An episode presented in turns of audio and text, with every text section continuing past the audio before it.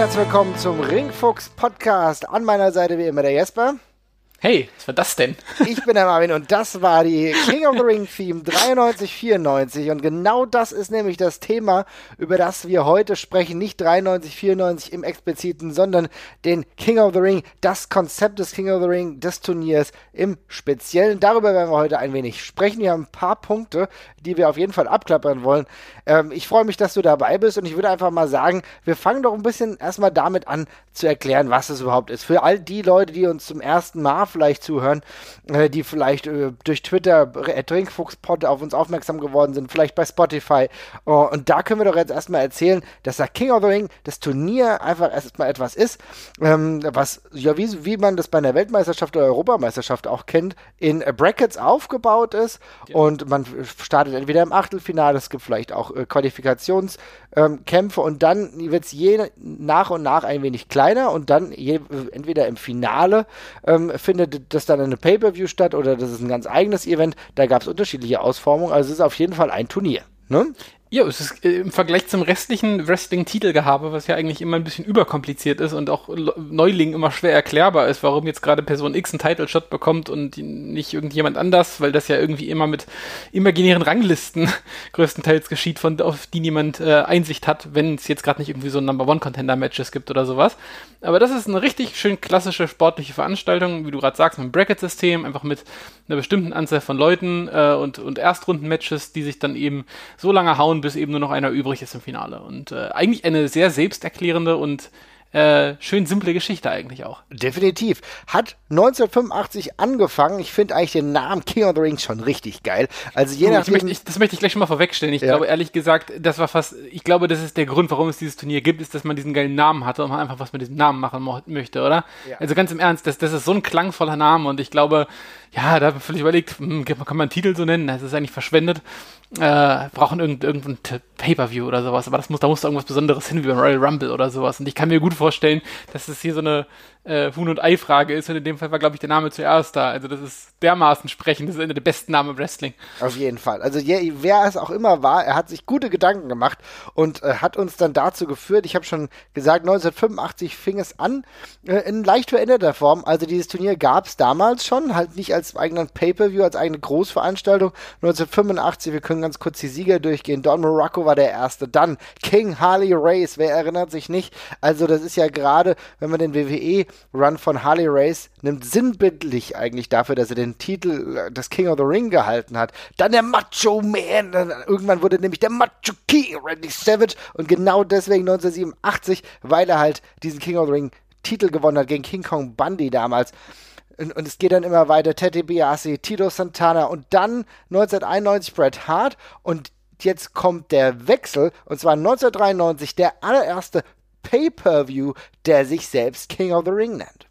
Ja, ich, bevor wir gleich zum Pay-Per-View kommen, ich möchte noch einmal über die 80er-Ausgaben quasi zu sprechen kommen. Das ist ja auch schon relativ beeindruckend. Also, soweit ich das richtig gesehen habe, waren das hier alles Eintagesturniere tatsächlich. Ne? Das ist ja alles immer an einem Tag stattgefunden.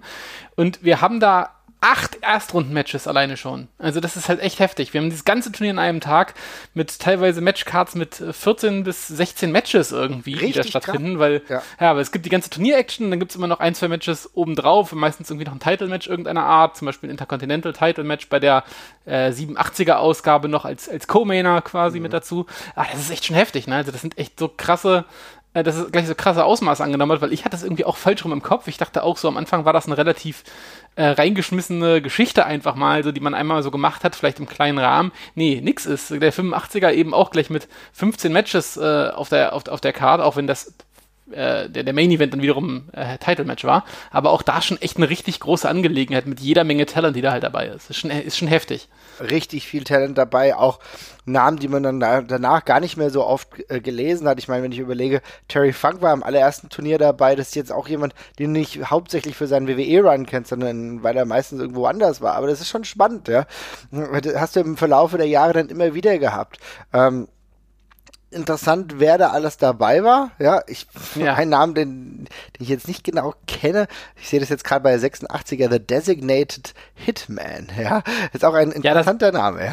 Also da man merkt, da sieht man teilweise schon, dass es eben äh, das setzt sich ja bis heute durch, nicht nur ein Turnier ist, wo die Creme de la Creme der Promotion mit dabei ist. Ne? Also da ist Virgil ist regelmäßig in der ersten Runde mit dabei, äh, Skinner, äh, Berserker, Brian Knobs, also auch Tag Teams teilweise, die irgendwie aufgesplittet worden sind dafür. Ähm, also da, da ist auch viel Ausschuss schon bei den ersten Runden, aber das finde ich ja bei so einem Turnier auch immer ganz cool, finde ich, wenn da Leute mit gegen, äh, gegen Leute mal antreten, die sonst in anderen Sphären so catchen. Ja. Ähm, dafür ist es ja auch da, aber genau, es ist nicht unbedingt nur der Main Event vertreten in diesem, in diesem Turnier, das kann man schon mal festhalten. Richtig, hat aber, wie du gerade schon richtig angedeutet hast, auch seinen eigenen Charme halt, ne? Dass vielleicht der eine oder andere, der halt mal nicht ganz so weit gerankt ist, halt überraschend nach oben kommen kann. Vielleicht dadurch halt auch einen Push für seine Karriere hat, ne?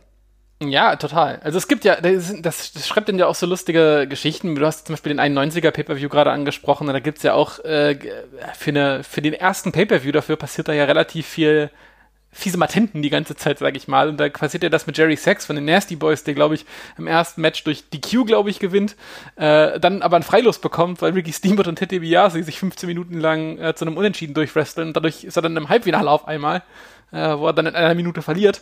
Das sind dann auch so Geschichten, die beim King of the Ring dann eben äh, geschrieben werden. Aber das ist, das ist ja auch cool.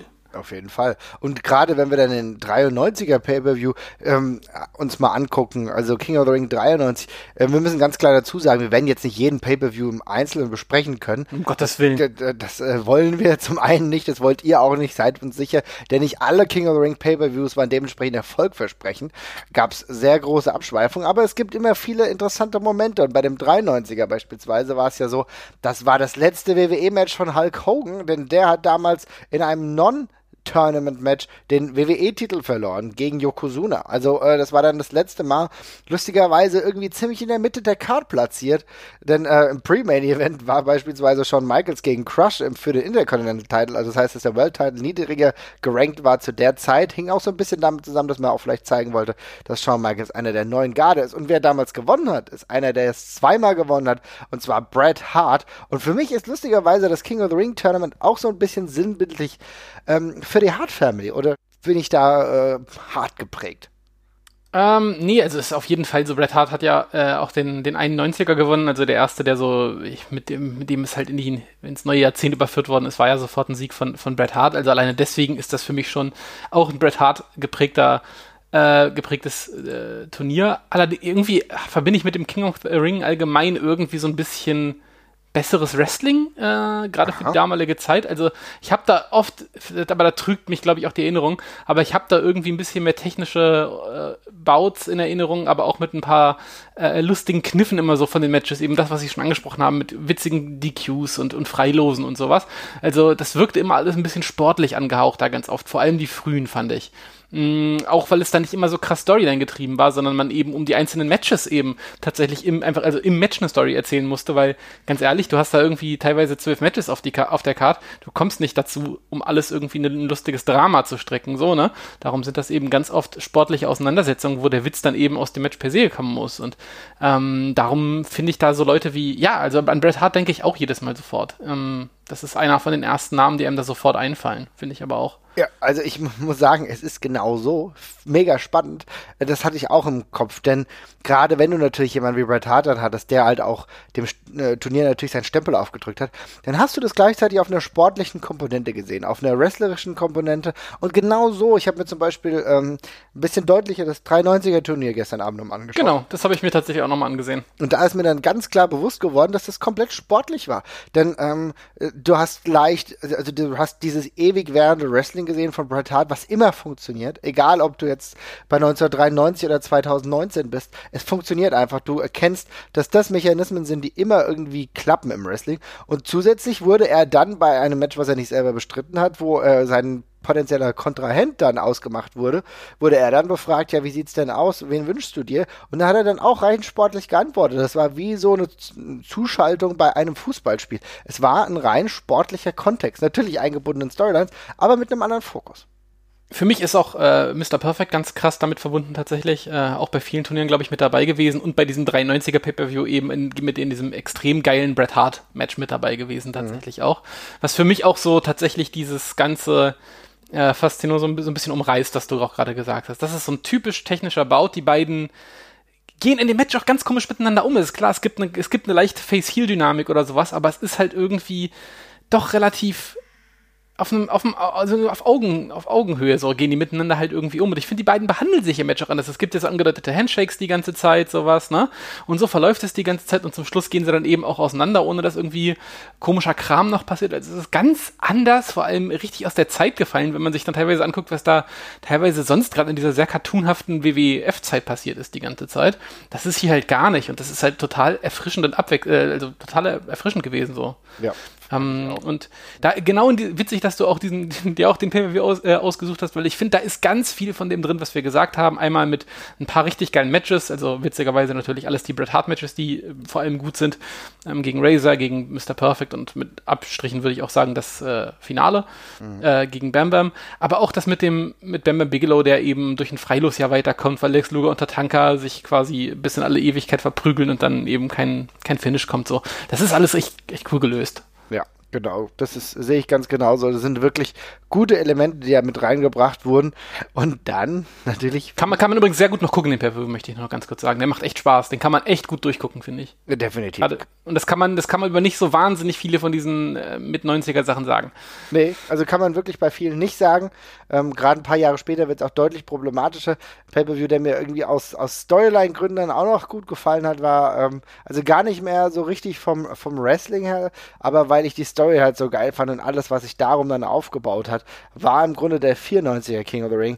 Denn, und da will ich eigentlich gleich zum nächsten Punkt kommen, King of the Ring ist dann auch immer so ein Konzept gewesen, was so auch Storyline-technisch ähm, eine gewisse Weiterentwicklung war. Und bei, bei der 94er war es halt so, da stand alles im Zeichen von Owen Hart.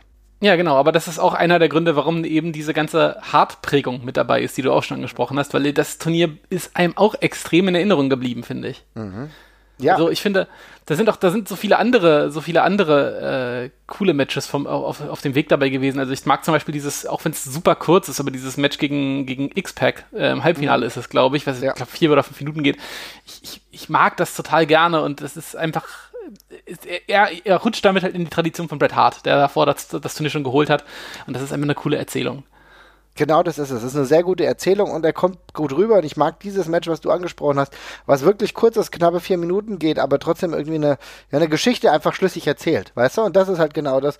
Hat mir sehr gut gefallen. Und natürlich, dass er dann halt auch zum King of Hearts wird, im Endeffekt, dadurch, dass er dann das Turnier gewinnt, um dann die Story halt mit seinem Bruder auch noch weiter zu, zu intensivieren. Das fand ich schon ziemlich geil. Also das war auch für mich das, was das Turnier ausgemacht hat. Wir äh, sehen, dass das noch so die klassische Erzählweise von einem Turnier war. Ähm, und auch, dass es eigene Charaktere geprägt hat. Und man muss ja auch sagen, es gab relativ viele Charaktere, die äh, das King of the Ring dann definiert hat. Wir haben eben schon über Bret Hart gesprochen, den Macho King Randy Savage als Heel. Ähm, wir haben äh, über Owen Hart gesprochen, Bret Hart. Ähm, aber auch, und dann kommen wir so ein bisschen in die nähere Zeit, Stone Cold Steve Austin. Und ja, der, ja, tatsächlich, ähm, äh, witzigerweise habe ich so drüber nachgedacht, also ich finde relativ wenig Wrestler wurden durch dieses Turnier tatsächlich richtig gemacht irgendwie. Also Ach, findest ähm, du? Ich sehe es anders. Okay, ja, also, also Leute, ja, deinen Punkt. Mhm. Ähm, äh, also ich sag nicht keiner, ich sag mhm. nur auf ähm, keine Ahnung, wie das wievielte ist das jetzt? Also das 20. oder sowas, ne? Ich habe es mhm. gar nicht genau durchgezählt, aber auf diese ganzen Sieger, ähm, da sind schon auch ziemlich viele auf der auf der Strecke liegen geblieben, finde ich. Ähm, aber genau, Stone Cold ist auf jeden Fall das äh, beste Beispiel, was aus diesem Turnier halt entstehen kann. Also da ist halt sehr viel mit drin äh, oder kommt sehr viel vor, was dann den ganzen Stone Cold Charakter eben ausmacht. Ist ja nicht zu Unrecht auch als mit die Geburtsstunde halt quasi ähm, des Stone Cold Charakters auch äh, angesehen und äh, ja, also ich denke mit weitem Abstand der wichtigste Sieger dieses Turniers, den es jemals gegeben hat. Ja, das stimmt. Das ist, denke ich, auch. Also Austin halt gerade mit dieser äh, Rede danach, darüber brauchen wir jetzt gar nicht so viele Worte äh, verlieren. Jeder weiß das, jeder Wrestling-Fan. Austin 316 says I just whipped your ass. Ja, gerade halt im, äh, in dem Kontext, dass er halt äh, dem zum Glauben gefundenen ähm, Jake the Snake Roberts da besiegt. Äh, Match selbst kannst du dir schenken, das sind alles kein, das ist alles nicht toll, ne?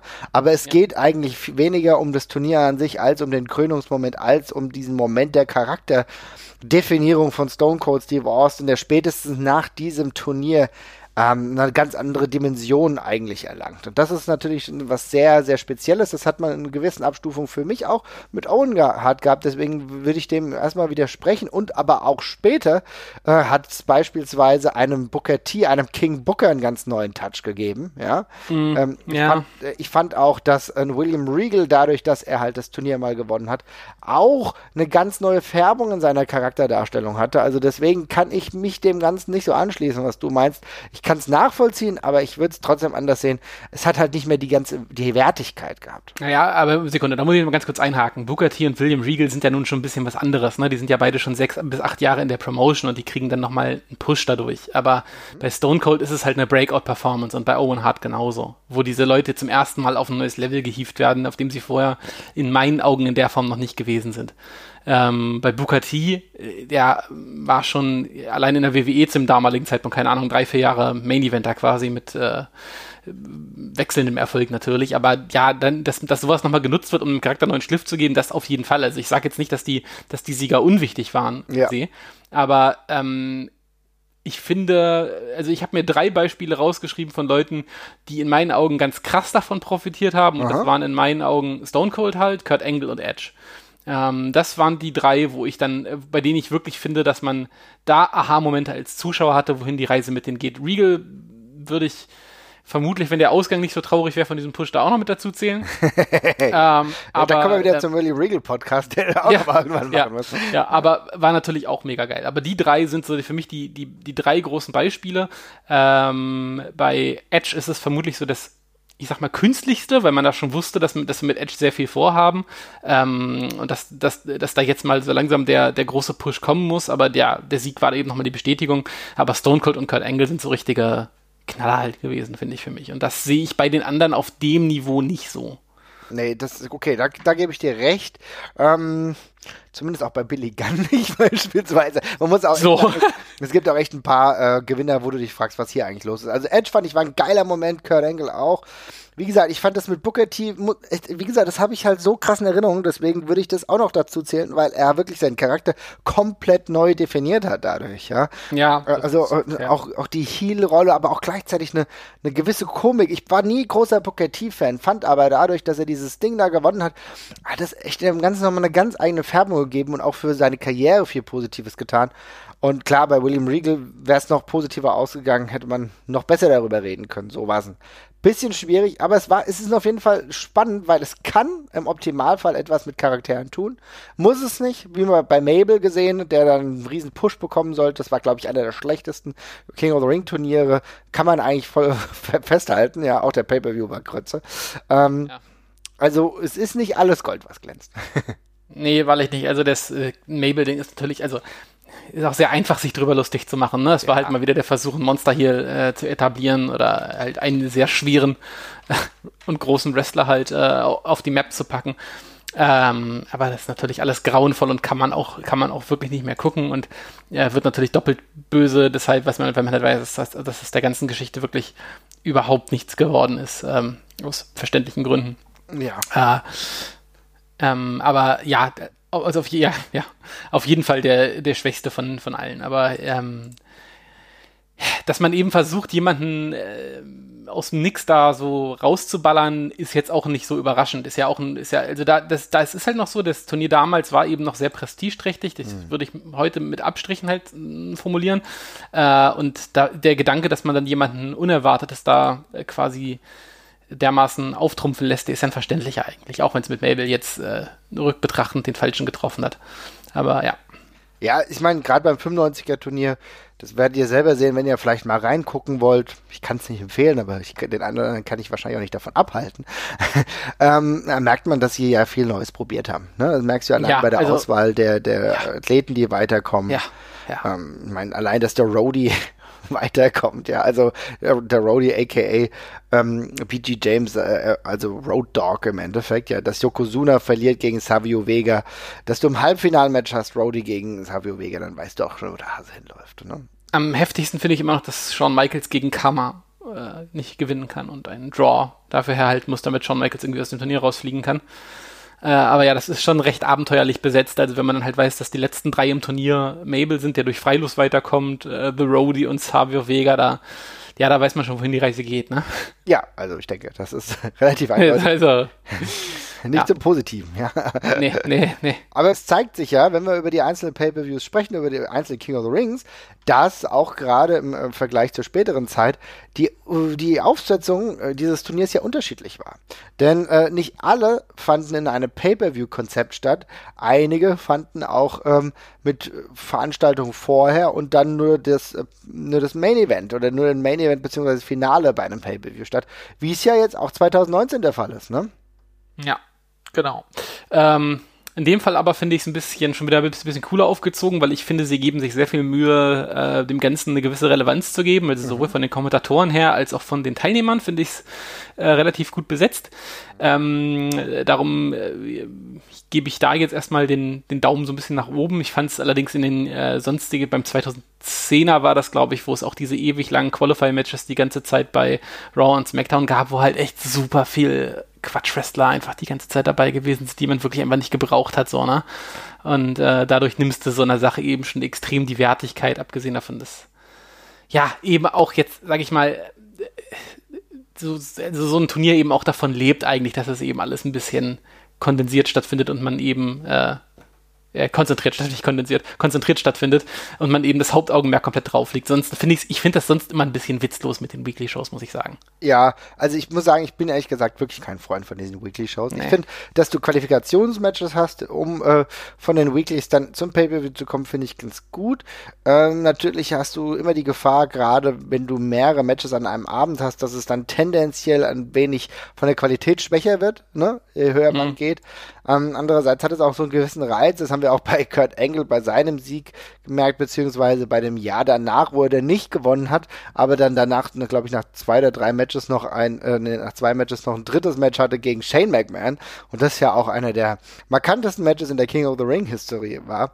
Ähm, dass es durchaus geht, wenn du gut aufpasst. Aber jetzt nochmal zum 2019er kurz zu kommen. Wir wollen uns da jetzt nicht zu lang festhalten. Es gibt ja auch äh, andere Aspekte, die wir noch besprechen wollen.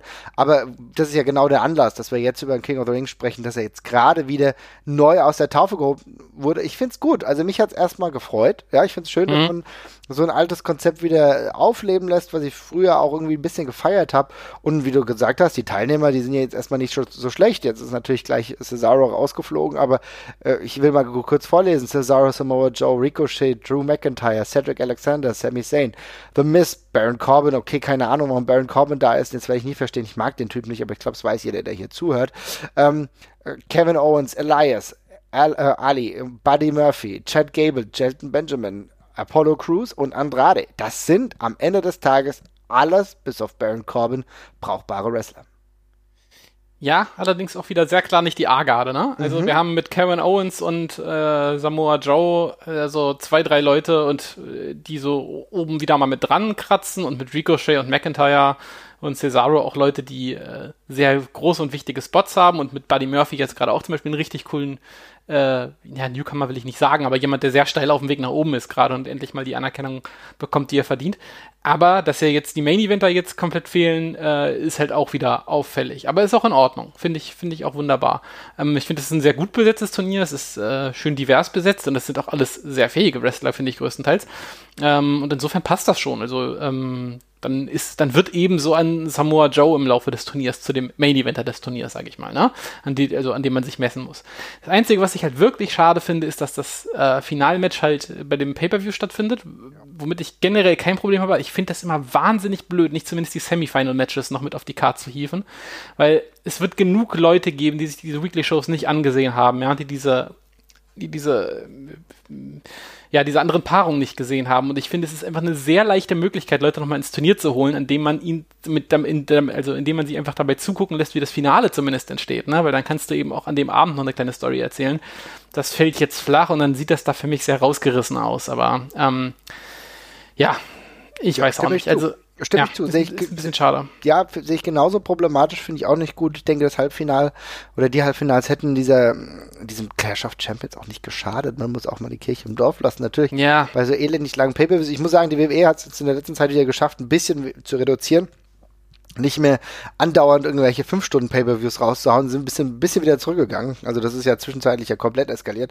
Aber ähm, dass du die Halbfinals noch da reinbringst, auch um äh, nochmal klar zu machen, das sind jetzt, das ist jetzt der Finalteilnehmer von Raw, das ist der Finalteilnehmer von SmackDown, weil aktuell verläuft es ja ähm, äh, brandintern und wird dann erst dieses, diesen Clash haben im Finale. Hätte ich ganz cool gefunden. Äh, ja, auch gesehen davon.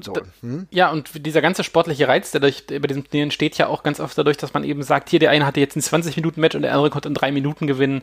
Was heißt das so in puncto Konditionierung fürs Finalmatch und sowas? Ne? Dann kannst du Verletzungen und dergleichen mit andeuten, die vielleicht im Match davor passieren. Dann hast du eben schon deine Match-Story eigentlich so. Und das finde ich halt schade, dass es hier nicht, dass es hier nicht der Fall ist. Ich bin vor allem gespannt, ähm, wie die Leute darauf reagieren, wenn da jetzt ja, sage ich mal, jemand jetzt gewinnt, den man vielleicht nicht unbedingt auf dem Zettel hatte, wie der dann rüberkommt, wenn er äh, ja quasi nur das Finalmatch hat, um zu glänzen. So, ne? Also angenommen jetzt zum Beispiel ein ähm, pff, keine Ahnung, Cedric Alexander schafft es durch bis ins Finale. Ja.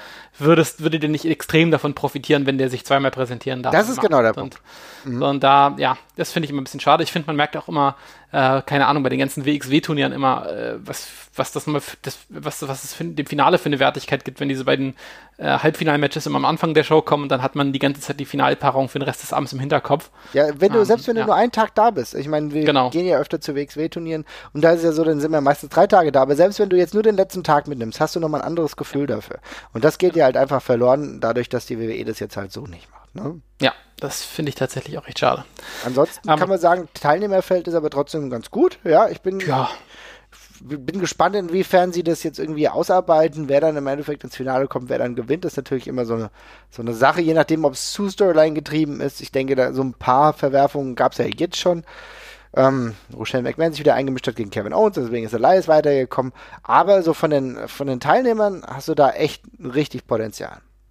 Ja, äh, und ich finde es auch gut, dass es halt eher die Aufstrebenden sind als die gemachten Main-Eventer. Ich, äh, also, ist, was mal ganz lustig ist, du hast gerade davon gesprochen, wer da zum Schluss das Ding gewinnen darf.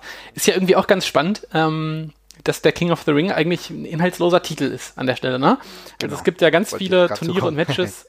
mhm. ja, bitte? Wollte ich genau gerade zu kommen, erzähl, ja. Ah, ja, ja, genau. Ja, äh, weil wir, es ist ja tatsächlich so, ähm, zumindest äh, durch die, es wurde zumindest im Laufe der Zeit so gedreht, dass ja der Royal Rumble gewinnt, du gewinnst ja nicht einfach nur den Royal Rumble und du gewinnst mit dem Royal Rumble auch nicht den Titel, sondern du gewinnst jetzt einen Title Shot.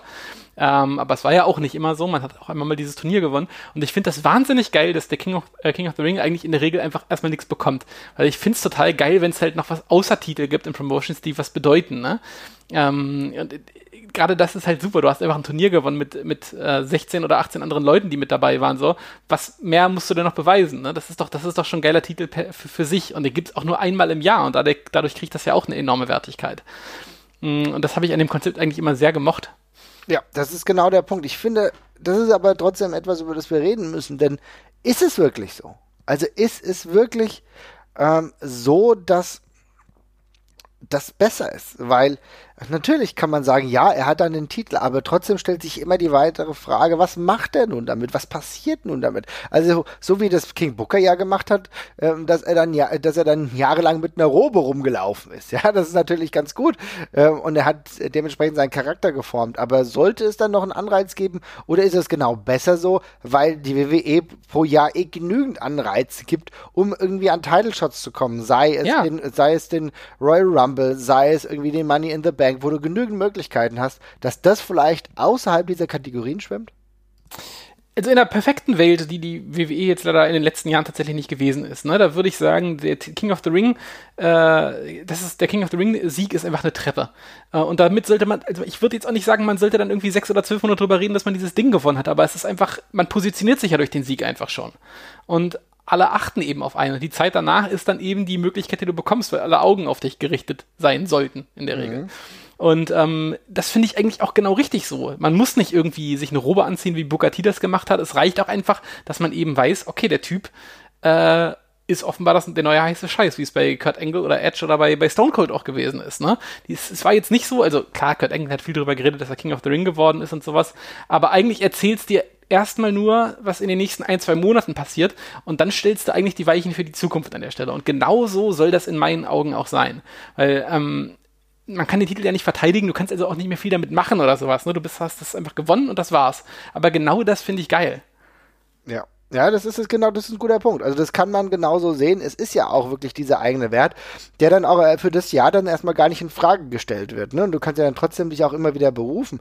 Also gefühlt würde ich dann fast sagen, dass es für Heels besser ist, den King of the Ring zu gewinnen. Ja, also das ist jetzt irgendwie so eine so eine Fra äh, Frage, die ich irgendwie äh, in mir trage, weil du mehr nerven kannst. Also wenn du jetzt ein guter bist, wenn du ein Face bist und nervst dann die Leute die ganze Zeit damit, indem du sagst, ja hier, also ich würde dann auch mal hier in diese dieses äh, Title Picture würde ich auch ganz gerne eingreifen, weil ich habe den Titel gewonnen. Das ist schwieriger, das anzustellen und ja, die Person als richtig. sympathisch darzustellen, als wenn es ein nerviger Typ ist, der sagt, ja, I, I won the King of the Ring, so uh, I'm here for a reason, you know? Und das ist halt genau das Ding, irgendwie so gefühlt. Äh, das ist jetzt nur mein, mein Gefühl, aber ich kann mir echt vorstellen, dass gerade jemand, der so extrem ähm, von sich selbst überzeugt ist, aber gleichzeitig das dann auch backen kann, so King Joe, ja, Samoa Joe, hat einen total ja. geilen Ring. Total. Und das, das, das Wichtige ist ja auch, also klar, äh, gerade für Face-Sieger, ich finde, da brauchst du im Laufe des Turniers meistens schon irgendwie Futter für, dem, für das, was danach kommt. Mhm. Da ist der 2001er Pay-Per-View übrigens ziemlich äh, geil für, weil da gibt's ja dieses, ähm, diesen äh, losen Verbund von äh, Edge und Christian plus Kurt Angle und Rhino, die ja eigentlich alle Best Buddies waren, äh, die dann aber alle gegeneinander antreten mussten, sich dabei alle verkracht haben und dann ist es ja auch gleich in diese Edge vs. Christian Fehde äh, übergegangen, weil Christian sofort eifersüchtig auf Edge geworden ist, weil er das Ding halt gewonnen hat, so, ne? Mhm. Und da hast du dann eben so einen sauberen Strang, der sich, der sich da durchzieht. Und ich finde auch, äh, bei, gerade bei Heels ist das halt total selbsterklärend. Er bildet sich natürlich richtig was drauf ein, auch wenn er eigentlich noch nichts geholt hat bei dem Ding. Also er ist ja King of the Ring, aber es bringt ihn erstmal jetzt noch nicht weiter, bis darauf, dass das eben ist tatsächlich. Aber das ist halt ein geiler Moment, um drüber zu labern, einfach die ganze Zeit, ne? Ähm, gleichzeitig muss man dafür eben eigentlich mit diesem Turnier sehr, sehr aufpassen, weil wie wir schon gesagt haben, das Ding ist einfach nur ein Name. Ähm, und dann muss man eben sehr darauf achten, dass dieser Name eben auch hochgehalten wird. Ne? Und ähm, man eben das einfach nicht versaut, dass, dass so ein Sieg was bedeutet bei diesem Ding. Weil dann äh, offenbart man eben ganz schnell, was es ist, nämlich eigentlich eine große Mogelpackung so ein bisschen. Äh, und ich finde, man hat das auch relativ krass gesehen, wie schnell die WWE es geschafft hat, diesen Namen eigentlich runterzuwirtschaften durch die letzten paar Turniere, die da, die da passiert sind. Ähm, jetzt macht, macht man wieder einen Schritt in die richtige Richtung, aber äh, das, man muss dieses Prestige sehr pflegen, finde ich. Also noch wichtiger, noch, noch schlimmer als beim, noch schlimmer als beim Titel. Es ist sehr spannend zu sehen, denn eigentlich reden wir über ein Turnier, was erstmal eine sportliche Komponente hat, aber dann so in Storylines eingebunden werden muss, damit es auch hochgehalten wird. Das ist ganz interessant, weil auf der einen Seite hast du wirklich dann diese, äh, diesen sportlichen Bereich, diese sportliche Komponente, die man jetzt erstmal so stehen lassen kann, als Turnier für sich gesehen. Aber um diese Wertigkeit zu behalten, weil du eben nicht dieses Sichtbare hast und weil vielleicht nicht jeder immer mit einer Robe rumläuft, das ist übrigens ein Punkt, wo da will, will ich auch gleich noch mit dir sprechen, ähm, muss das halt irgendwie, äh, sag ich mal, künstlich hochgehalten werden. Wie ist es für dich? Findest du das gut, wie das damals war? Das sind gerade die Heels haben das ja dann sehr aufgenommen mit der Robe und, äh, und dem, ähm, mit der Krone fandest du das gut, dass die dann auch äh, zu anderen Events dann damit rumgestiefelt sind? Also Steve Austin ja beispielsweise nicht, aber äh, Owen Hart hat das äh, doch durchaus bemüht. Ähm, auch andere. Findest du es gut oder eher äh, problematisch? Dass sie danach wirklich wie ein König rumlaufen, meinst du? Ja.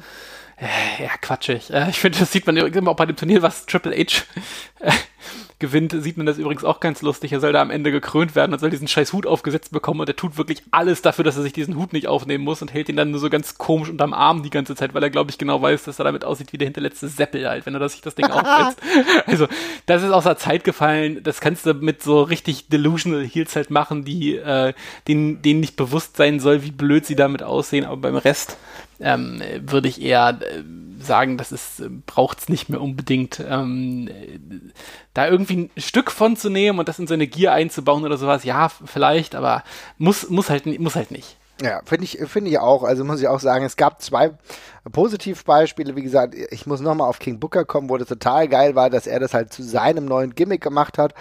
Und, ähm, und dann muss ich sagen, der Macho King, der auch selbst Ja. mit der mit der Krone halt unfassbar geil aussah. Das war dann auch nochmal Stil und Charakter prägen. Das hat halt so gut in die Zeit gepasst. Ich glaube, ich habe auch ein T-Shirt mit Macho King Randy Savage. Oh yeah, brother. Ja, super geil. Also äh, hat hat mir sehr gut gefallen, aber ich merke oder ihr merkt, dass ich großer Macho Man Fan bin Ja. insofern. Es gibt auch nicht viele, die das, die das so easy äh, aufziehen können, wie er das eben kann, weil der Charakter eben so angelegt ist. Ne? Also äh, bei Samoa Joe würde die ganze Sache halt schon mal nicht gehen. Und Wow. mal als, äh, also nur mal als Beispiel. Ja. Und ja. Aber ja, eigentlich ein, ein Stück weit, ein Stück weit ist es halt wirklich das, also ist es wirklich Wrestling so in a nutshell so ein bisschen, weil es ist ja bei allem in Wrestling so, dass die Sachen per se nichts wert sind. Kein Titel ist per se was wert. Niema, kein Wrestler wird besser dadurch, dass er einen Titel hält. Äh, kein Wrestler als solcher ist äh, als Figur was wert, wenn man ihn nicht hegt und pflegt quasi. Ne? Und beim King of the Ring ist es halt nochmal deutlich krasser, weil es ist nur einmal im Jahr und das Einzige, was da verlost wird, ist Prestige. Und ähm, das zeigt eigentlich gerade ziemlich gut, wie pfleglich man mit sowas umgehen muss, damit es funktioniert. Ja, das denke ich auch. Und das ist auch äh, trotzdem interessant zu sehen und auch schön, dass es das heute noch gibt, denn es gibt äh, Möglichkeiten, es gibt auch Risiken, aber allein sich mal wieder auf solche historischen Dinge zu besinnen, das erfreut zumindest mein nostalgisches Herz, muss ich sagen. Aber trotzdem habe ich die Frage, welche Potenziale denn es da noch gibt. Gibt es da noch mehr Verbesserungspotenzial? Wir haben eben drüber gesprochen, dann im Optimalfall nimmst du die Halbfinals noch zu dem Pay-Per-View hinzu. Gibt es noch irgendwie Dinge, wie man das vielleicht moderner gestalten könnte? Also ich würde sogar noch einen Schritt weiter gehen und nicht sagen, man fügt die, ähm, man fügt die äh, Semifinal-Matches zum Pay-Per-View dazu. Ich würde sagen, man macht einfach einen eigenen Pay-Per-View, weil Wieder zurück zum eigenen Pay-Per-View. Ja, ich meine, ohne Scheiß, wir haben, äh, es gibt das WWE-Network, es, äh, da läuft so viel Scheiße, dass es nicht äh, zu zählen ist. Da hast du doch wohl Zeit für ein geiles, komprimiertes 2-3-Stunden-Turnier für sowas. Ne? Also, äh, du könntest halt immer was völlig anderes erzählen und ich finde das eigentlich immer geil, wenn es halt irgendwie andere Formate gibt, wie Ambition bei, bei der WXW oder eben auch einfach nur das Karat als Turnier oder sowas. Zieh das doch auf als komprimiertes Ding, das ist doch geil. Ähm, und ich glaube, dann kriegt das Ding auch von, von sich aus wieder eine ganz andere Wertigkeit sofort. Ähm, das wäre so das Erste. Ansonsten finde ich das Konzept eigentlich, äh, so wie es früher war, perfekt als sportliches, sportliche Auseinandersetzung, mit dem es der Beste zum Schluss gewinnt und man dann hoffentlich Pläne in der Hinterhand hat, was dann auch kommen könnte. Ja, das ist halt genau das Ding. Also ich finde, die Idee von dir zu sagen, ja, man müsste vielleicht wieder das gesamte Turnier in einem Pay-Per-View einbinden, finde ich total gut. Das hat ja die WWE lustigerweise auch an anderer Stelle gemacht. Ist ja nicht so, als würde es gar keine Turniere mehr geben, ganz im Gegenteil. Äh, wir hatten äh, das Mae Young, ähm, genau, das Mae Young Classic hatten wir. Es gi- gibt immer wieder NXT äh, Tag Turniere. Gut, die sind jetzt auch wieder zerklüftet, aber die Idee ist grundsätzlich immer wieder da und auch ähm, das Turnier um den ersten UK, äh, WWE UK Championship wurde ja auch so ausgetragen. Also mir würde das gut gefallen, aber gleichzeitig auch, dass es eine Wertigkeit hat und für mich ganz wichtig, und das ist genau das, was mich eigentlich so ein bisschen gestört hat in den letzten Jahren, als es noch den Pay-Per-View gab, also wir gucken jetzt hier recht weit zurück, ist, dass der das Finalmatch nicht als Main Event war, weil ich finde, das ist total dumm. Das musst du in den Main Event stellen. Ja, ich kann nicht Ja, das sehe ich auch so, ja. Also insofern, dass man, äh, ich kann das verstehen, dass es immer krasse Storylines gab. Es gibt auch ein Pay-Per-View, mit dem, äh, über den will ich mit dir nochmal gesondert gleich sprechen. Aber trotzdem musst du normalerweise, wenn das Turnier was bedeutet, das Finale des Turniers einfach den Main Event packen. Und das sehe ich übrigens ja auch bei Royal, bei der Royal Rumble genauso. Da ist für mich auch wichtig, dass das Royal Rumble Match im Main Event ist. Ja, und wenn es zwei sind, dann muss man dann überlegen, welches man da reinsetzt. Aber halt nicht, dass man dann irgendein Title Match, was man auch so haben könnte, äh, ganz oben auf der Karte platziert. Das gebührt die Wertigkeit dieses Konzepts in meinen Augen. Ja, das sehe ich auch so. Also ich finde, das sind genau diese ganz wichtigen Kleinigkeiten, die bei so einem Scheinkonzept halt einfach extrem wichtig sind. Ähm, und äh, genau durch, genau durch sowas, dass man eben sagt, hier, das ist der Main Event, das ist das Wichtigste, was wir heute zu bieten haben, oder wir geben sogar der ganzen Geschichte alleine eine Bühne, ist eben genau das, wodurch man diesen Schein eben aufrechterhält. Und ähm, äh, ja, ich finde also, die- dieser, diese zwei Turniere, äh, 2010 und 2015, haben es schon reichlich eingerissen zum damaligen Ja. Zeitpunkt. Das ging sehr, sehr schnell, fand ich, ne? wo man sofort gesagt hat, äh, scheiße, King of the Ring, jetzt irgendwie bei Raw und das über vier Wochen, was soll ich damit so? Ne? Da merkt man sofort, das ist per se überhaupt nichts wert. Also man muss das eben, man muss da eben sehr aufpassen und ich finde, genau durch die Maßnahmen, die du da gerade gesagt hast, das ist so der erste und logischste Schritt. Ähm, und ansonsten, ganz blöd gesagt, kann man es auch sein lassen, weil dann bringt es nichts. Ja, und das ist halt genau der Punkt. Und mich ärgert das dann auch, dass das so über Wochen in so einem, ja, in so einem ja, TV-Format gegründet, weil dann, du verfolgst es halt nicht. Und du musst es eigentlich so verfolgen können, deswegen, das ist auch unsere Kritik an dem aktuellen Konzept, du musst eigentlich es so verfolgen können, dass du sofort dabei bist. Ne? Dass du zumindest die wichtigsten Dinge sofort bei diesem einen Event siehst. Und dann macht das Ganze mehr Sinn. Du musst ja nicht zehn andere Matches noch draufpacken, reicht ja, wenn es zwei, drei andere sind. Ja. Und dann ist auch in Ordnung. Gut, schauen wir mal, äh, wie sich das Konzept irgendwie äh, präsentiert und ob das dann gewinnbringend eingesetzt werden kann beim Clash of the Champions.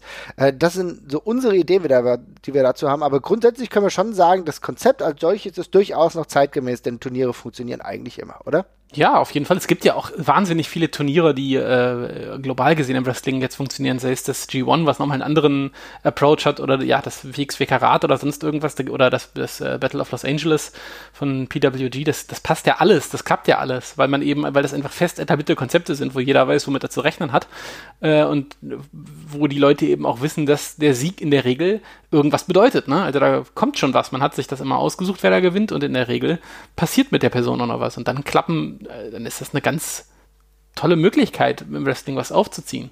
Das glaube ich auch. Und das ist im Endeffekt der einfachste Weg, auch Leute zu etablieren, die vorher nicht dieses Standing hatten und ihnen äh, diesen Push zu geben und da damit sie dann gehen können, damit sie vielleicht eine neue Ebene erreichen. Und ich glaube, das ist auch immer noch jetzt möglich. Ich glaube, dass im Jahr 2019, gerade mit dem Teilnehmerfeld, was du aktuell hast, ist es durchaus möglich zu sagen, okay, wir geben dem Ganzen nochmal eine andere Richtung. King Ricochet gab es übrigens auch schon mal. Also insofern, äh, äh, und er hat ja, glaube ich, auch einen eigenen, äh, ist äh, sein Twitter-Account nicht noch auf King Ricochet? Ich glaube ja. Ich glaube nicht, ja. ja. Und er ist zwischenzeitlich ja auch mal mit Krone rumgelaufen. Also hier äh, wie, schließt sich vielleicht auch wieder der Kreis. Müssen wir mal abwarten. Ja, ja Aber ich will nochmal, bevor wir dann zu unseren vielleicht Top 5 Momenten, du kannst dir schon mal Gedanken machen, kommen bezüglich des King of the Ring Turniers, will ich nochmal mit dir ganz kurz auf einen Moment zu sprechen kommen. Den King of the Ring 98, da ist es, finde ich es ganz lustig, weil ich glaube, kaum einer erinnert sich äh, an ähm, den fin das Finalmatch, auch wenn es gar nicht so schlecht war, Ken Shamrock gegen The Rock, sondern eigentlich denkt fast jeder nur an das, was zum allerersten Mal bei einer WWE-Veranstaltung passiert ist. Ne? Beziehungsweise zum zweiten Mal. Was meinst du denn genau? Hell in a Cell. Undertaker gegen Mankind. Stimmt, ja, richtig. Ja, das stimmt, das war das zweite, ja. Das war das ja. zweite Hell in a Cell Match. Ja, das erste war ja ähm, mit Kane, wenn ich richtig erinnere. Ja. ja. Äh, ja, genau, genau. Das war das, das, das Storyline-Match zwischen äh, Undertaker und, und Kane in dem Ding, genau, ja. Ja, ja aber äh, ja, trifft es aber auch ganz gut, weil dieses, dieser Ken Shamrock-Sieg, warum erinnert sich da wohl keiner mehr dran? Das war das drittletzte oder viertletzte Match auf der Karte, glaube ich, ne? Also danach ja, genau. kam halt noch das Hell in a Cell plus äh, ein Title-Match gab es auch noch zwischen Kane und Stone Cold, glaube ich. Mhm. Ähm, also dann ist es nicht mehr so wahnsinnig verwunderlich, dass wenn irgendwie Mankind irgendwie von einem Hochhaus geschmissen wird, dass sich da niemand mehr an Ken Shamrock erinnert. Also ja. also. ja. Es ist, es ist irgendwie, es ist irgendwie dumm gelaufen. Ja, das würde man so, so oder sollte man so bei einem Booking nicht mehr machen. Und gerade ja, es war zwar äh, das dritte sogar, also ich meine, es gab sogar noch ein Tornado Tag Hell in a Cell Match, gab es ja auch sogar ein paar Wochen sogar davor. Habe ich jetzt gerade nochmal nachgelesen. Das ist eigentlich das dritte Hell in a Cell Match, aber auf jeden Fall das Match, was einem zum ersten Mal wirklich in Erinnerung bleibt. Ähm, Undertaker gegen Mankind mit dieser Aus, mit Ausgeburt an Brutalität und eigentlich genau das, was irgendwie den ganzen King of the Ring 1998, ja, wie soll ich sagen, erschüttert hat, im negativen Sinne, aber so negativ war es gar nicht, es war halt ein eindrückliches Erlebnis. Ja, aber dann hast du plötzlich dieses eigentliche Turnier komplett ad absurdum geführt, weil sich niemand mehr darum schert. Ja, das ist, das ist richtig. Ja. Aber gut, trotzdem ein unfassbar krasses Match. Für die ein, zwei Leute, die es noch nicht gesehen haben, kann ich es auf jeden Fall empfehlen. Ähm, das zeigt auch, dass auch äh, andere Matches, die nicht auf der Card waren, grundsätzlich einen großen Wert beim King of the Ring hatten. Wie wir dazu stehen, haben wir eben schon ausgeführt. Andererseits gab es auch so tolle Matches wie die New Age Outlaws gegen den Midnight Express mit Bodacious Bart und Bombastic Bob. Also insofern, die Matches Uff. haben zumindest den Turniermatches nicht geschadet. Nee, das ist, das war das geringste Problem, ja. wow, auch da sieht man, dass in der Attitude Era nicht alles Gold ist, was glänzt. Too Much gegen El Snow und Head waren ebenfalls nicht so wirklich gut. Äh, kann ich äh, aus Erfahrung sprechen, ich habe gestern nochmal nachgeschaut. Oh Gott, oh Gott, oh Gott, oh Gott. Ja, das ist halt übrigens das ist genau das. Ich meine, wir will jetzt nicht zu weit abschweifen, aber wenn wir immer über die Attitude-Ära sprechen, über das, was geil war, natürlich Undertaker gegen Mankind und auch wie er da rein, wie allein der Undertaker reinkam und wie sich Mankind wieder rumgewetzt hat, muss man echt sagen es war aber halt auch einfach viel Scheiße dabei. Und das ist ja. echt etwas, dem werden wir uns auch nochmal irgendwann widmen, dass wir nochmal das Ganze ein bisschen näher beleuchten, denn bei, bei näherer Betrachtung würden wir vieles davon heute wesentlich kritischer sehen, als wir es damals gesehen haben, glaube ich. Ja, das glaube ich auch. Aber gut, lass uns doch, äh, oder hast du noch äh, etwas, was du konkret ansprechen willst? Nee, ich glaube gerade nicht. Okay, dann lass uns doch zu den Top 5 Momenten für uns äh, bezüglich des King of the Ring kommen aller Zeiten. Welche fünf Momente, beziehungsweise welcher Moment ist bei dir auf Platz 5?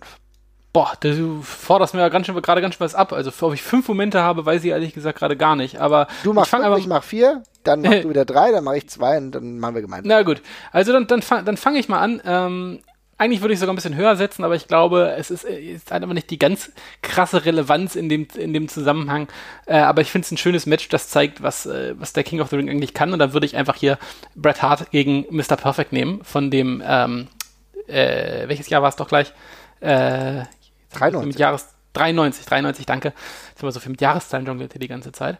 Äh, vom 93er Pay-Per-View ist einfach eine, ähm, zeigt so ein bisschen, wie die ganzen King of the Ring-Regeln, äh, die ganzen WWE-Regeln außer Kraft gesetzt sind für dieses Turnier. Ist ein bisschen anders als das, was man sonst bei Pay-Per-Views sehen würde, ist ein geiler sportlicher Baut und legt den Grundstein für einen höchst verdienten und glaubwürdigen Sieg von Bret Hart, finde ich schon an der Stelle. Ähm, würde, ist, glaube ich, für mich das beste Match, was es beim King of the Ring jeweils ja, gab. Definitiv. Also übergreifend. Ähm, aber ähm, es ist halt so ein Baustein, darum setze ich es jetzt nicht auf die Eins. Aber das kann man immer noch extrem gut gucken, das Match. Über, wenig überraschend. Es ist unfassbar gut zu schauen. Es ist ein Match, was ja. den Test der Zeit jedes Mal bestehen würde. Und ich würde yes. mal. Ich glaube, ich würde die Wette eingehen und sagen, dass selbst wenn wir uns heute in 19 Jahren oder wieder in 25 Jahren irgendwie unterhalten und äh, wir dann schon ein bisschen alt und ergraut sind, dann könnten wir dieses Match immer noch, keine Ahnung, würden, wahrscheinlich würden wir es dann in 4D projiziert auf irgendwie ähm, eine Wolke oder irgendwas sehen oder sehen das mit unseren Mini-Kameras, ähm, die wir mittlerweile in unserer, ja, was weiß ich, in unseren Brillen tragen oder so. Aber wenn wir uns das dann äh, da dementsprechend dahin projizieren, dann wird uns auffallen, dass es immer noch seine Qualität hat. Und das ist so ein bisschen die Magie des Wrestlings. Deswegen cooler Platz 5. Ja. Mein Platz 4 ist, und da muss ich sagen, ja, du hast eben so ein bisschen versucht runterzureden, aber natürlich nicht im negativen Sinne, ist trotzdem der, der, der Gewinn von William Regal für dieses ja. Turnier. Denn ich muss zugeben, es ist einer der wenigen wirklich relevanten Titel, die Regal ja in der WWE gewonnen hat. Natürlich auch, er hat, er ist European Champion gewesen, auch Intercontinental Champion. Aber ich finde, er hat diesen Gewinn des Turnieres schon zu seinem eigen gemacht und es hat so wunderbar in den Charakter gepasst. Regal ist ja auch gleichzeitig in Deutsch, könnte man es übersetzen, so ein bisschen, schon ein bisschen königlich. Also es geht, also die, die Übersetzung, die englisch-deutsche Übersetzung ist schon, es geht ins Königliche, ich weiß ja nicht die genaue Übersetzung, aber royal so ein Stück weit, ja. Mhm. Und ähm, dass King William Regal dann wirklich auch das Zepter bekommt, hat mich sehr erfreut und ich fand halt auch die Gegner, die er hatte, zum großen Teil extrem spannend, ja. Also ich meine, ja, okay, Hornswoggle, da, darüber will ich nicht großartig reden. Aber allein die Tatsache, dass äh, er einen ordentlichen Fight gegen Finlay hatte und dann im Main Event gegen CM Punk gewrestelt hat, das sind alles kurze Matches gewesen. Aber so die Gegner, das klingt alles nicht verkehrt. Und für mich damals hat es sehr gefreut. Ja, auf jeden Fall. Also es war auch ein ganz großer Auftakt für eine, für, für eine tolle Geschichte, die, glaube ich, noch gekommen wäre, die dann halt sehr schnell vorbeigegangen ist wegen seiner Drogenprobleme leider. Ähm, aber der hat, hat, hat wahnsinnig was draus gemacht. Das ist immer noch einer meiner Lieblingspromos, wie er da auf dem, auf dem Stuhl sitzt und äh, einfach sofort so einen durchgedrehten König mimt halt. Die ganz, ganz große Klasse und einfach nur ein dicker Wermutstropfen, weil es halt nicht so lang gedauert hat, wie es hätte dauern sollen. Aber ähm, ja, per se ist es natürlich super. Gut. Äh, auf die Nummer drei würde ich dann tatsächlich den äh, Titelgewinn von äh, Edge halt vermut, äh, oh. verorten. Ähm, ich fand ähm, tatsächlich, ich war damals riesiger Edge-Fan tatsächlich auch, das äh, bin ich dann nochmal äh, anders geprägt. Aber ich fand den ganzen Moment von dem Sieg, der war, der war cool. Das ganze Turnier fand ich ähm, super rund ge gebuckt durch diese Vierer-Freundschaft, die da irgendwie langsam zermürbt wird von Kurt Angle, Rhino und Edge und Christian. Und alles danach war auch geil. Also diese Promo von von Edge und Christian gegen Billy Gunn, der rauskommt und dann einen auf, einen auf ja, ich habe auch mal das King of the Ring Turnier äh, gewonnen mit einer absolut brutalen Rasur dann von Edge und Christian und Billy Gunn, von der ich auch nicht genau weiß, warum man das eigentlich gemacht hat, weil es ihn wirklich begraben hat, aber hey, ich kann damit leben und fand es sehr lustig. Ähm, und das war für mich ähm, tatsächlich, glaube ich, so ähm, so wie, wie man das, wie man das, wie man das, wie man das Turnier eben nochmal richtig smart nutzen kann und dann ehrlich gesagt für mich auch ähm, damals zum ersten Mal halt selber live gesehen, wie das, äh, was, was das eben heißt, dieses Turnier zu gewinnen. Und da, ja, das habe ich in sehr warmer Erinnerung. Ja, das ist, ähm, kann ich zustimmen. Ähm, es, ich hätte es nicht dahin gewählt, muss ich ganz ehrlich sagen, weil ich ja nie so der Edgehead war wie du. ja. Und dementsprechend überhaupt keine Gefühle dazu hatte. Muss aber sagen, aus einem objektiven Betrachtungswinkel war das durchaus etwas, was mir durchaus gut gefallen hat, ähm, gut gebuckt war. Also gut gebuckt war auch meine Nummer zwei und zwar der Titelgewinn von Owen Hart zum King of the Ring 1994. Das war wirklich etwas, nicht rein wrestlerisch, aber wie er overgebracht wurde, dass er Tatanka besiegt hat, ja, der ja. ein Riesenname war. Ich glaube, Tatanka ist immer noch einer der Top 10 Wrestler hier in Deutschland, glaube ich, gefühlt. Also ich, es gibt riesige Tatanka-Fanclubs und so weiter und so fort. Also der war damals eine riesengroße Nummer, das darf man nicht vernachlässigen. Dann halt One, Two, Three Kid äh, besiegt, nicht besorgt, aber besiegt. besorgt ja, aber äh, da, da, möchte ich, ja? das möchte ich auch nochmal ganz kurz sagen, wie geil das ist, dieses Match, weil äh, Owen Hart so ein bisschen merkt, dass ihm die Puste ausgeht über das Turnier und ihn deswegen einfach vor dem Match attackiert und ihn halt einfach vermöbelt, damit es halt schnell vorbeigeht und er ihn dann eben auch in drei, vier Minuten halt, ja, abfrühstückt quasi. Das ist halt echt geil und das passt auch perfekt in dieses Turnierkonzept. Ja, das passt wirklich herausragend gut. Und dann das Finale, wo er den riesigen Namen Razor Ramon besiegt. Ja, das ist ein, ein richtiger Main Eventer fast schon zu der Zeit gewesen. Und Owen Hart, dieser böse, widerliche Owen Hart, das muss man wirklich sagen, der ein geiles Gimmick auch hatte.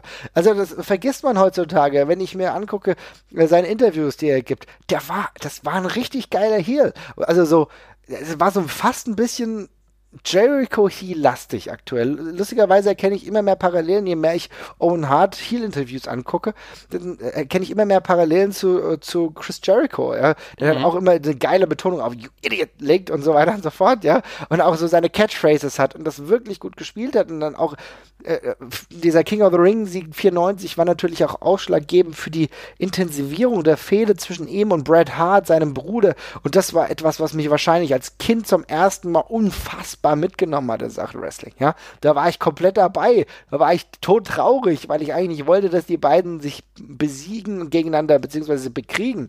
Ja, wo ich eigentlich gedacht habe, oh nee, mach doch mal lieber Frieden oder so. Ich fand euch beide ganz nett und so. Ja.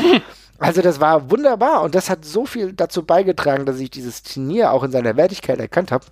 Insofern muss ich sagen, meine Nummer zwei. Ja, ich muss äh, dann leider langweilig sein bei Platz Nummer eins. Ähm, ich kann jetzt den, ich kann jetzt den bezeichnendsten Moment des, des King of the Ring Turniers nicht einfach außen vor lassen. Äh, das wäre dann für mich jetzt der Austin-Titelgewinn tatsächlich. Ich weiß Auf nicht, ob wir uns Fall. einig werden, aber ich mhm. denke, da gibt's wenig Diskussion. Ähm, es ist der Startschuss von Steve Austin gewesen. Ähm, äh, ich habe ein bisschen überlegt, ob ich es wirklich auf die einsetzen soll, weil ich eigentlich dachte, okay, eigentlich geht es nur um Austin und wenig um den King of the Ring, äh, ums King of the Ring Turnier. Andererseits, es war halt die perfekte Bühne dafür. Äh, es kommt, es folgt halt die legendäre 316 Promo oder ist ja eigentlich mehr ein, ein besserer Spruch, sage ich mal, äh, die dann eben alles einläutet, was danach kommt und äh, Wrestling halt so krass geprägt hat bis heute ähm, gibt, glaube ich, keine Möglichkeit, das von Platz 1 runterzustoßen. Nee, auf gar keinen Fall. Es ist eigentlich der absolut bezeichnende Moment und auch zeigt, welche Wertigkeit es jetzt im rein theoretischen Sinne hat, ähm, der King of the Ring und was es auch praktisch bewirken kann, wenn man es gut ausführt. Es ist, ja, der Startschuss auch ein Stück weit von der, ja, wie soll ich sagen, von der absoluten definitiven erfolgreichen Serie der, der, der WWE Attitude, der WWF Attitude, ja. ja. die das ein bisschen einläutet und die gleichzeitig zeigt, das ist der Main Character, um den es in den nächsten Jahren geht für mich ein toller Moment. Pay-Per-View an sich, äh, muss ich sagen, kann man wegschmeißen. Ja, also hat, äh, finde ich jetzt, fand ich jetzt nichts wirklich geil, ja, aber so ist es halt manchmal. Manchmal ist es nicht so, dass der, dass der, das eigentliche Turnier so wichtig ist, sondern manchmal ist es nur wichtig, was irgendwie danach kommt. Das ist, klingt absurd, aber es ist manchmal so. Denn äh, von den Matches, ja, da kann man sich vieles noch angucken. Ich fand Steve Austin gegen Mark Miro erstaunlich gut, muss ich sagen. Da haben wir ja gestern auch drüber geschrieben. da habe ich gesagt, also eigentlich dieser Mark Miro, der ist gar nicht so schlecht gewesen. Ich hatte den viel schlechter in Erinnerung, aber er ist halt extrem irrelevant so. Ne? Ja, schmerzhaft irrelevant, das ist ja. richtig. Und ähm, also da waren gute Matches, auch Mankind Undertaker dabei, ja, und selbst das äh, Title-Match am Ende, ja, British Bulldog gegen Ma Shawn Michaels, alles gut, aber irgendwie für, für mich bekommt der Pay-Per-View keine Dynamik, der, die entfaltet er nur, indem Austin dann wirklich das Match gegen Roberts ja. hat und dann danach seine Promo hält. Aber geiler Moment. Ja, auf jeden Fall. Also gerade wenn man dann eben tr trotz so eines Turnierverlaufs dann halt noch sagt, es ist so extrem wichtig, dann spricht das ja auch für sich. Also, mhm. ja. Das muss man sagen. Nicht traurig bin ich übrigens, dass es im Dark Match Hunter Hurst Helmsley gegen Aldo Montoya gab. nicht traurig, dass wir es nicht gesehen haben. Es hat es leider nicht on Tape geschafft. Ja. Wieder einmal disrespectest du den Portugiesen Man Ohr. Ja. Völlig zu Recht, aber ja. naja, ich habe über viele Dinge in diesem Zusammenhang nicht gesprochen. Es ist besser so. ja, also insofern, ich glaube, wir haben hier einigermaßen zusammengefasst, welche interessanten Punkte es äh, durchaus mit dem King of the Ring gibt, was es bedeuten kann, wenn du es optimal ausführst.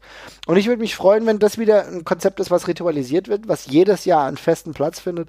Hoffentlich dann halt auch mehr in einem Pay-Per-View, vielleicht in einem ganz eigenen Pay-Per-View, weil im Endeffekt du hast so viele Quatsch-Pay-Per-Views mittlerweile, wo ich gar nicht weiß, wie überhaupt diese schwachsinnigen Namen zustande kommen. Ich erinnere nur an Stomping Grounds. Ja, Leute, mhm. was ist denn los? Das heißt King of the Ring, das ist ein mega geiler Name. Was soll ich mir denn noch Besseres ausdenken dafür? Macht es, ja, gebt den einen Wert. Ihr könnt auch dem Ganzen einen anderen Look verpassen. Ist ja kein Drama, ja. Es ist ja so, man kann das, du brauchst auch keine Krone mehr, keine Ahnung, dann, pff, ja, keine Ahnung. Aber du kannst auch, und sowieso kannst du dir auch mal ein bisschen mehr Mühe geben, wenn es darum geht, vielleicht auch die Gestaltung eines Pay-Per-Views wieder anders zu haben. So ein, so ein, so ein King of the Ring Thron, der wäre schon gar nicht so schlecht. Nicht nur, wenn Triple H irgendwo reinkommt. Das ist richtig. Ja. Ja, insofern kann man eigentlich sagen, machen wir den Deckel zu für heute. Oder wolltest du noch etwas sagen? Nö, ich, ich glaube, wir haben einen guten Abriss drüber gegeben, äh, warum dieses Turnier uns noch am Herzen liegt, was es noch, was damit man damit noch machen könnte und wo es vielleicht auch so ein bisschen unterernährt ist im Vergleich zu früher. Aber äh, Hopfen und Malz ist noch nicht verloren. Turniere funktionieren immer noch, Turniere machen Spaß und äh, strengt euch immer mal ein bisschen an. Strengt euch an, auf jeden Fall. Anstrengen hätten sich auch die Leute können, die damals das Nintendo Gameboy-Spiel gemacht haben. Das war nämlich nicht so geil. Aber vielleicht der eine oder andere, vielleicht ich habe es gekauft und war traurig. Aber an dieser Stelle kann ich euch noch sagen, schreibt uns in die Kommentare, schreibt, wie ihr es fandet und gibt's weiter, was wir gemacht haben. Ciao, ciao. Ciao.